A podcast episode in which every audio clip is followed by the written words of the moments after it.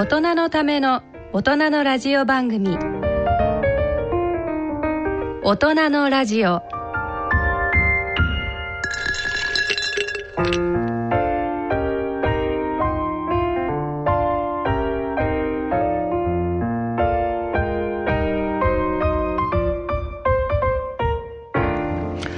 皆さんご機嫌いかがでしょうか？立川楽長です。ご機嫌いかがでしょうか？篠崎直子ですこの時間は笑いと健康をテーマにお送りしております。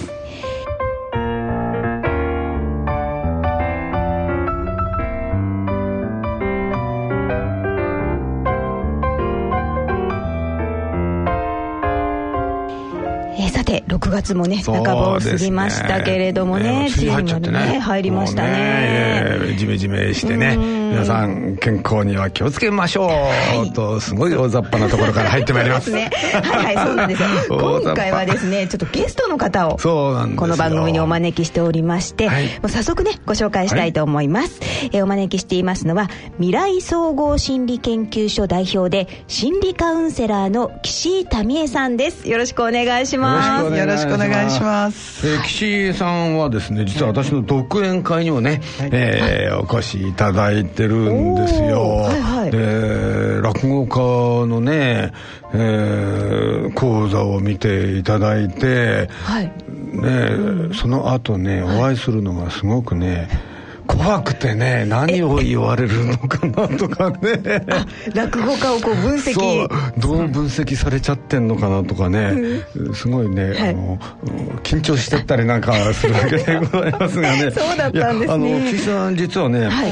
NHK スペシャルのね、はい。職場を襲う新型うつという、こういう番組にね出演されててねこの新型うつのはい。解説を NHK でされてるんですよ。すごい方じゃないですか。そうなんですよ。だからもうバリッバリのね心理カウンセラーの方なんですけれども岸井さん、はい。この心理カウンセラーって一般の方ねあまり馴染みがないですよね。うんなんかね言葉聞いても。カウンセラーっていうなんとなくねわ、かるんだけども、うん、私なんかもよくねはっきり言ってよく分かってなくて、うん懺悔室とどこが違うんだみたいなね。そうですね。うん。ああれですかね簡単に言って心理カウンセラーのお仕事ってはい。どういうお仕事なんですか？一般的に言うとイメージで悩みのある方の相談をするええとはいうまあ一般的に言うとそうなんですがまあ精神科の患者さんであのお薬を飲みながらどうしたら悩みを解決していいのか。そういう相談ですね。だから生きるためのはい。その悩み。あなるほどね、じゃあ悩みといってもかなり深い悩みを。そうですねね。深いです。うん。ですよね。大変なお仕事ですよね。うんじゃああのお昼、あのハンバーグにしようか、はい。焼き鳥にしようかどっちにしようか。そ こういうような悩みは別に。特にその悩みはご自分で。勝手にしようということなんですね、それは自分でね。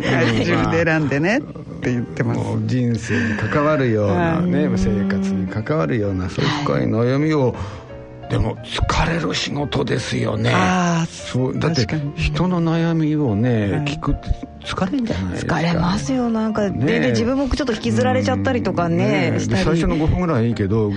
78分聞いてるともういい加減にしろかなと思ったりなんかしそれお仕事ね。だって30分とか1時間とかやられるわけでしょ、はい。はい疲れますでしょう、はい。50分、50それを1日何人もされたりするんですよね。そうですね。はい。あそういう時はその後ぜひ落語聞いてください。そのために先生の落語に。そうか落語はいに来ていただいて、はい、頭の切り替え。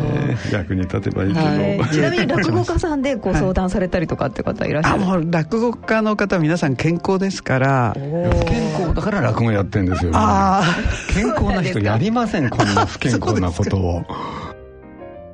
うん、だもともとね、はい。不健康が当たり前だから、はい。うん、みんなどっかみんなどっかおかしくてもそれが普通だと思ってますから、うん。あんまりカウンセリング受けに行かないかもしれない、はい。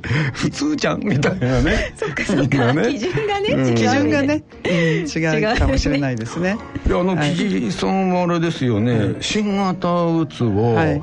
ねあのかなり専門にあおやりになってるんですけど、あのい最近よく聞きますよね新型うつという言葉をね,、これいわゆるうつと違うんですよね。違うから新型って言ってるんですよね、はい、これどこがどっちがですか、はい、えー、っと旧来からあるうつ病というのは、ええ、私たちは古典的うつ。古典的古典になっちゃうはい、古典になっちゃいますそうか新型が出てきたから、はい、落語と同じですね。あそうなんです。古典落語って言われてるのは、はい、昔は普通のごく当たり前の落語だったんですその新作落語が、はい、ボンボンボン出てきて、はい、ねそれと区別しなきゃならないから、あれが古典落語みたいな話になっちゃって、はい、区別するため。ねえ。そういう呼び方を、はいよっぽど違うんですね。よっぽど違います、はい、じゃあ今日はねその辺の話をね詳しくいろいろ聞いていきたいと思いますが、はい、はい、それでは大人のための大人のラジオ進めてまいりましょう。はい。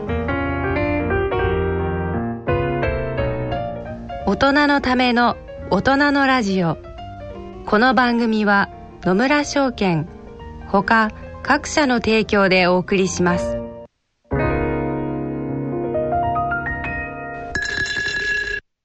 野村。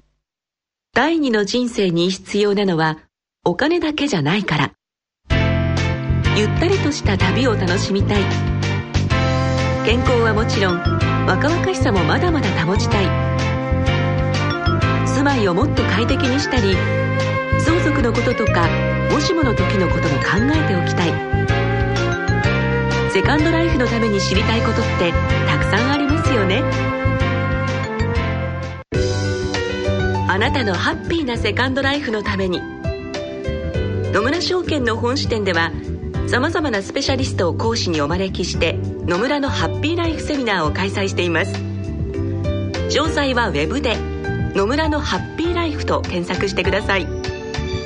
なお当セミナーではセミナーでご紹介する商品などの勧誘を行う場合があります。恐れの村に来て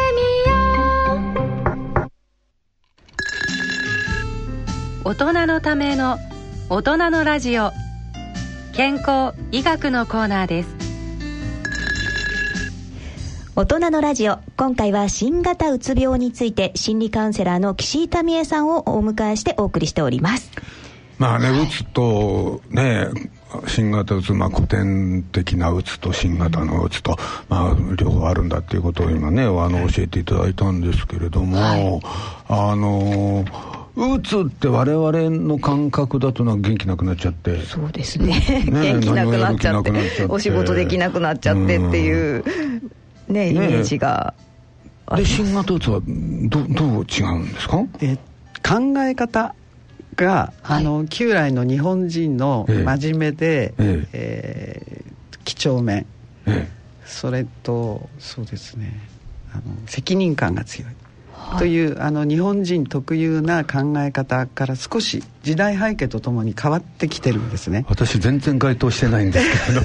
私日本人じゃないねないかな。さんと私は実際日本人じゃなかったなんかしてでも、ね、言われますよね、あの、まあ、日本の中ではごちゃごちゃ言ってますけど、はい、一旦これ、社会、いやいや、世界に見てね、うん、えー、客観的に見ると、やっぱり日本人っていうのは、生真面目で、はい、そうですね。まあ、ね、責任感が強くて。くてね、うん、それがまあ本来のまあ日本人の特質みたいな、確かにありますよね、そういうの。はいでそういうその性格の方が日本人特有な性格の方が何かストレスがあると、まあ、要するに先ほどあのおっしゃってた気分の低下とか、意欲がなくなる、うん、でこれを古典的なうつあとじゃあストレスがやっぱり原因になって、はい、ストレスが原因、えー、うつになっちゃう、はい、はい、それがいわゆる今までのうつ病。古典的なうつ,、はい、的なうつ、それと新型うつの場合は思考パターンがあのべきであるとかねばならないという特徴的な思考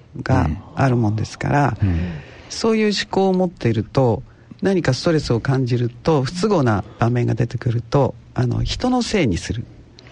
ああ非常に多いんです。新型うつはやっぱりそのねばならないという意識が非常に強い、非常に強いですね。そうなんですかそうすると何かストレスがあった時にねばならないという、はい、その、自分のその思考が相手に向かっちゃう、相手に向かいます。で自分ではない、ね、お前が悪いんだね、そうですそうです。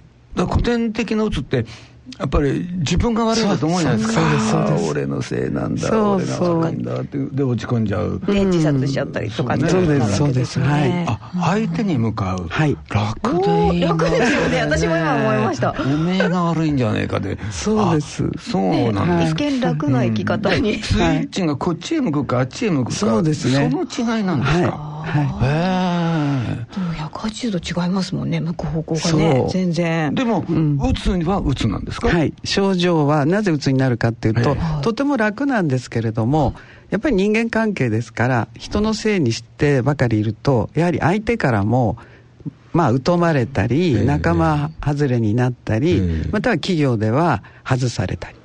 そうですね。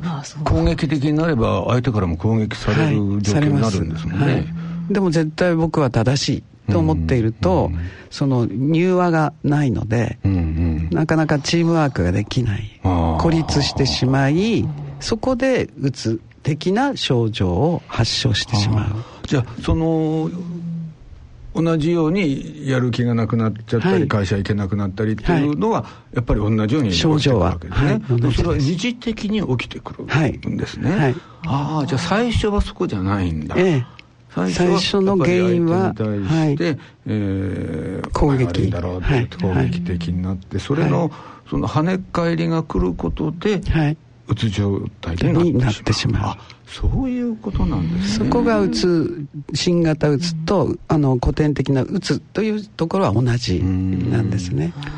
でも跳ね返りが来て、それをまた跳ね返しちゃったらうつにならないわけですか跳ね返してすることができればいいんですけれども、うん、新型うつの方の場合は相手方に攻撃しますから、うん、その跳ね返りを人のせいにして、えー、例えば休職をしてしまうはあのしてしまう場合、うん、これはとてもその反省をしないので、はい、えー、海外旅行に行ったり休職中なのにえ？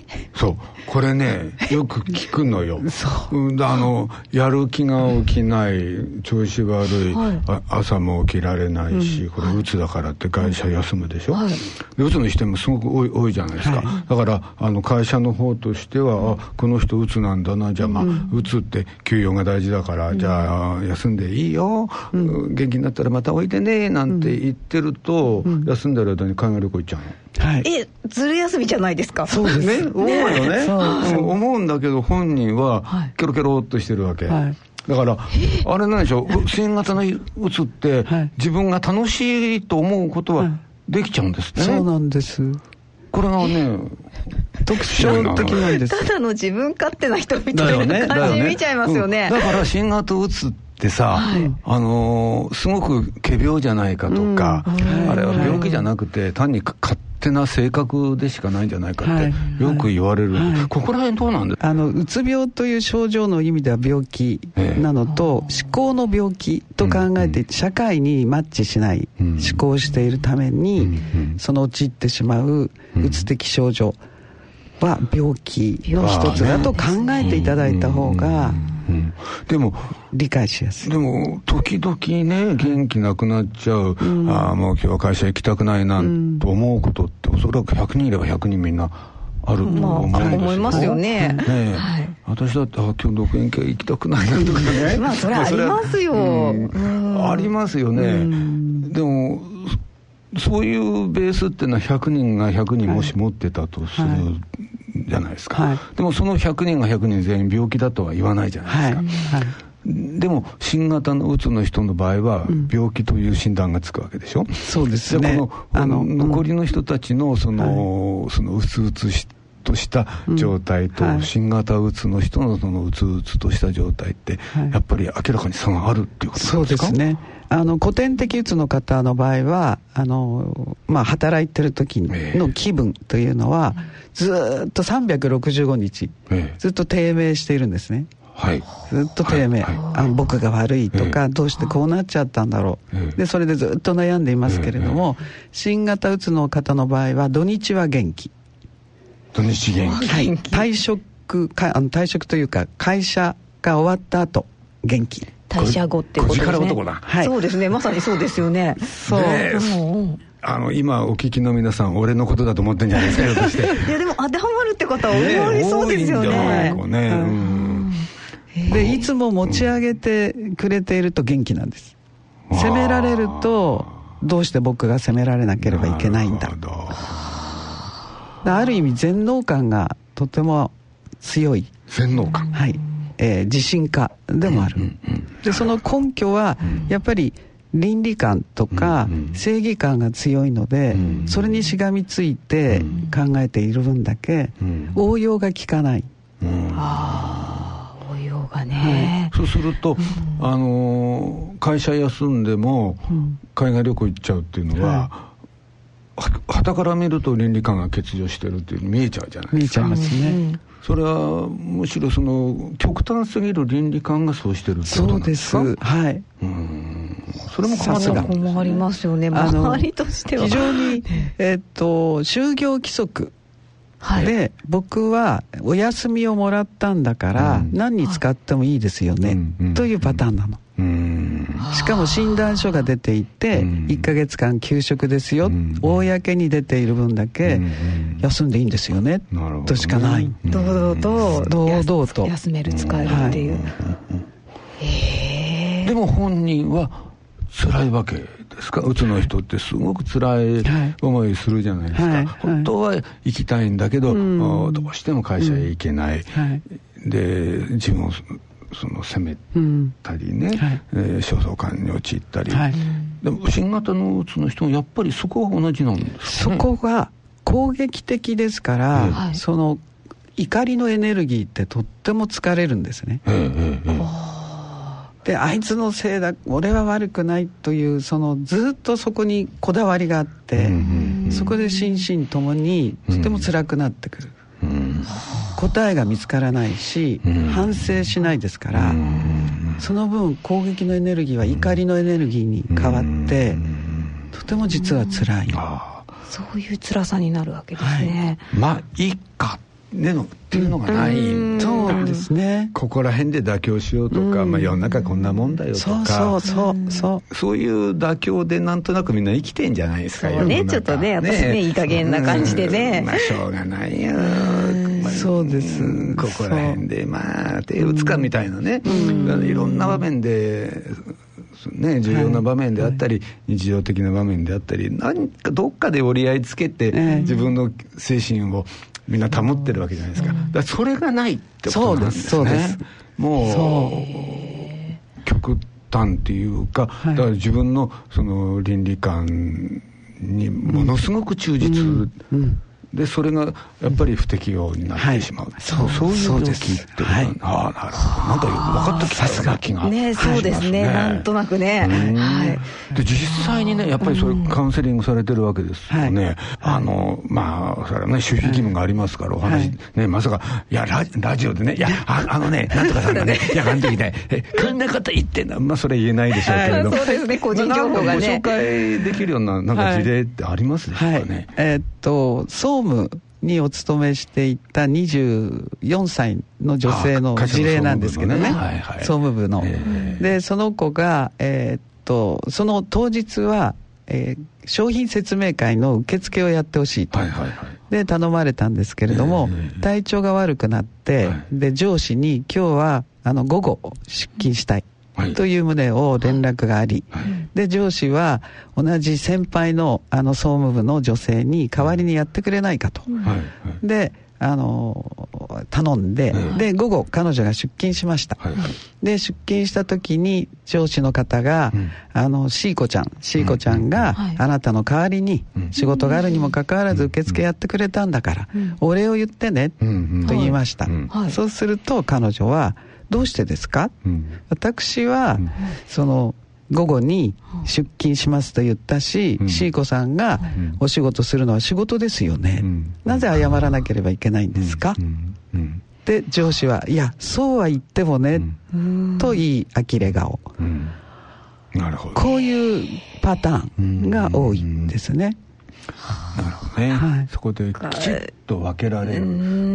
そうなの、ね、普通だったらね向こうだって仕事だし、そう、当たり前じゃねえかって思っても、たとえそう思っても、いや、あの時悪かったねぐらいはなんか言うじゃない。ですか。ここはやっぱりどっか、あのだ妥協でもあるし、なんだろうねその折り合いをつける社会ですよ折り合いじゃない。思ってなくてもね、はい、そこをやっぱり折り合いつけない、つけられない。つられない、ね、ああやっぱりそうすると周りからやっぱりバッシング受けたりするわけなんですね。でどういうふうに対応するように、はい、アドバイスされるんですか、はい、べきとかねはならないとか、私はルールを守ってるということがあなたのその症状に出てますよ、ですから事実に即した考え方にやっていこうね、というその折り合いをつける。先ほど先生おっしゃった通り、そこにあの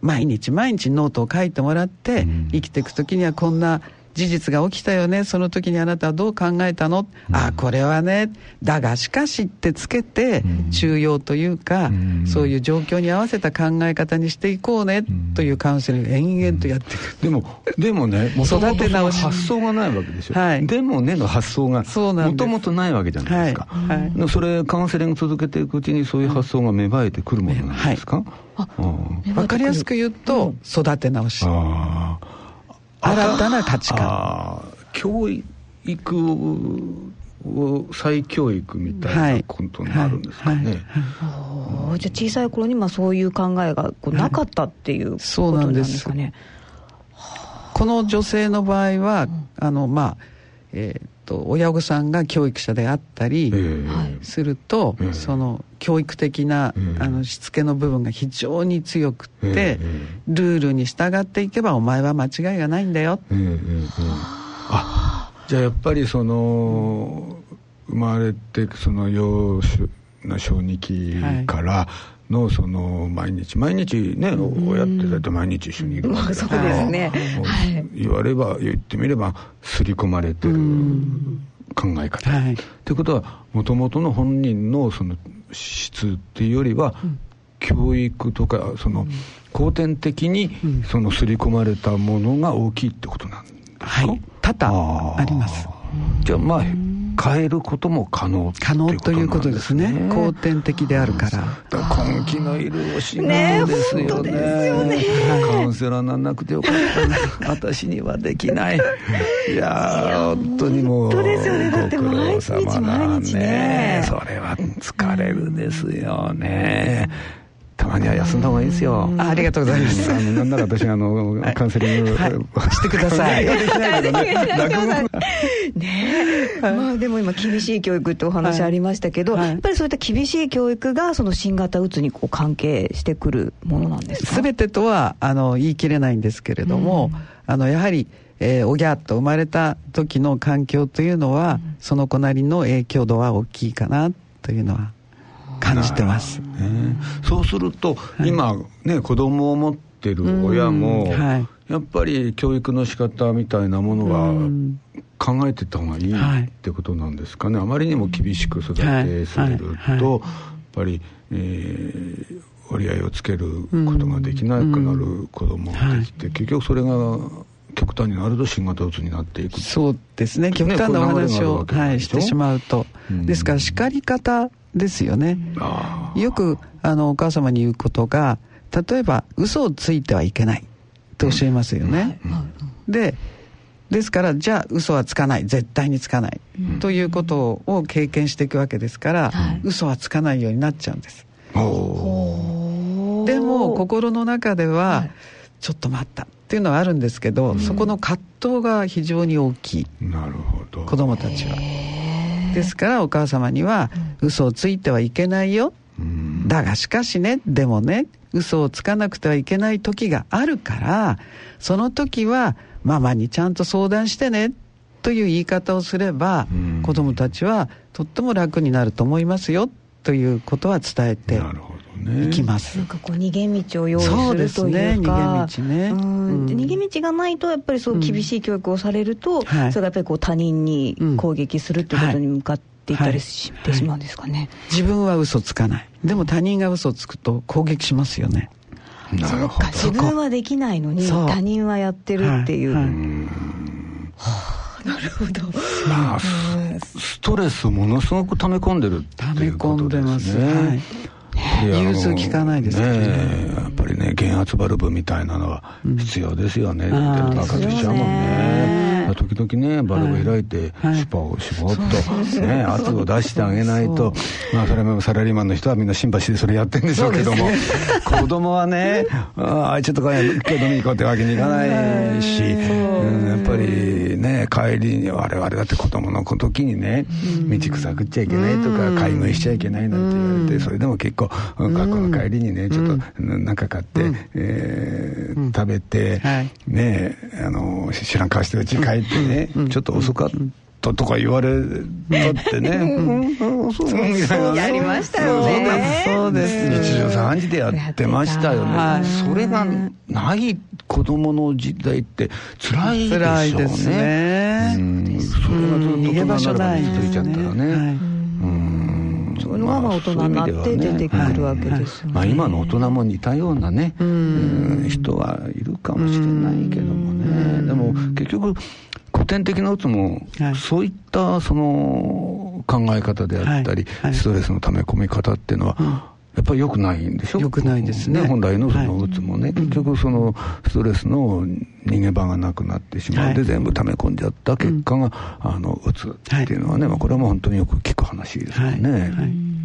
溜め込むというのは同じ。同じことなんですね、うん、やっぱり溜め込んじゃダメなんだね。ですね。上手に出していかないとね、うんいやでも本当こう新型うつって分かりづらいなと思うんですけれども、はいはい、まあ、そういう方が例えば自分のこう身近にいた場合って、どんなふうにこう接していったらいいかっていうのはありますか？あの行動パターンが、うん、あの自己主張が強くて、はい、そして、えー、お前が悪いという方向性でいきますので、うん、あ新型うつっぽいなというまず理解をすることですよね。ああかね、はい、とまず思わないで。まず思わないと。ね。そうそう新型かもしれないなとまず思ってあげる。あげる。そして褒める。褒めるんですか？はい。褒めようがないでしょ。ええねというのはあのカウンセリングもそうなんですけど、うん、そうだよね。そうそう。あなたはそう考えるんだよね、という意味、うんで認めると言った方がいいですかね。許容するっていうかね。そうですね認める。認める。まずは。まずは認める。はい。で信頼関係を作って、まあこの人だったら僕の言うこと聞いてくれるなという関係性を作っておきながら、こう訂正していく。なるほど。とりあえず一旦取り込んでじわじわと変えていくという悪ですね。得意そうじゃないですか。なんでですか？なんかこううまくね。何をおっしゃいいやでもこれねあのセールスマンの手,、ね、手口、まあ、手口って言っちゃ失礼だけども、あの上等手段なんですね、あの売りに行って「いやそんなものいりません」って言われて「いやそんなことないんですよ。これはとっても役に立つんですよ」って言っちゃっちゃ売れないんですよ。いりませんって言われて、そうですよね、必要ないかもしれませんよね、でもねって、一旦相手のことを許容して、でもこんな時は役に立ちますよって言われると、はあい。ただきますってことね。お同じです岸井さんセールスマンやったら絶対そうですね。考えてみます。そうなんか、はい、うん、やっぱりカウンセリングってね。うん。で難しいテクニックですよね、はい、まあテクニックって言っちゃいけないんでしょうけれどね。でもじゃあ周りの人もやっぱりただあの相手の攻撃に対して攻撃し返すという発想ではなくて、はい、ね、一旦その人を許容してあげて認めてあげて、そこから新たな付き合いの仕方を模索するという、はい、やっぱり周りの人もそういうことが大事なんですね。はい、すね。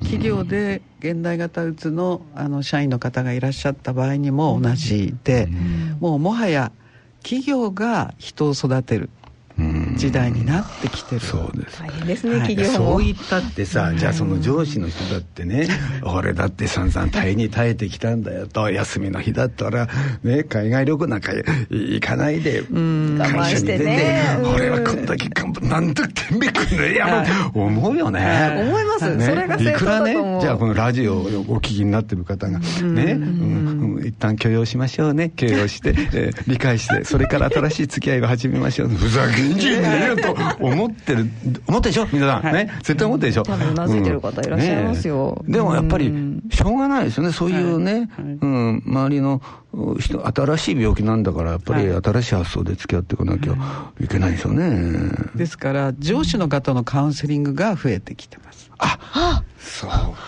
逆に部下に新型うつがいる方の上司、うわそれは 大変上だってそうすると親のカウンセリングも上司のカウンセリングもしなきゃいけないでしょ？で本人はできますから本人もそうだしね。巻き込まれてしまい周りの方たちが悩んでしまうケースが非常に新型うつの場合は多いです、そうなんかあれね発想の転換を促すというよりも、ほとんど洗脳に近いですねそれね。そうかもしれないね上司を洗脳する。洗脳する洗脳ねえ、ね、大変な時代になりましたよね、もそれはね。い。やでもこの新型うつっていう病気が、はい、まあ、広く皆さんに知ってもらうことでやっぱりそういう受け入れ体制というか、うん。うん、ね、だからやっぱり、まあ、あのただね、あの勝手なやつらで片付けないでやっぱりどういう病気でどういう背景があってかそうなってるのかをね、みんなが理解して、やっぱりみんなで、まあ、社会全体でね、まあ温かく見ていくっていうのは大事なんでしょうね。そうですね。ね私がこんなこと言う。なんかね私はどっかのキャスターかみたいなね。本当ですよ。ちょっとここ、NHK じゃないですよここは。ちょっとね、この今日ね、なんかキャスターチックなスタジオで今ね、撮ってるから。たまにはね、たまには私もまともなこと言いますよ。はい、そうですよ、たまにはね。はい。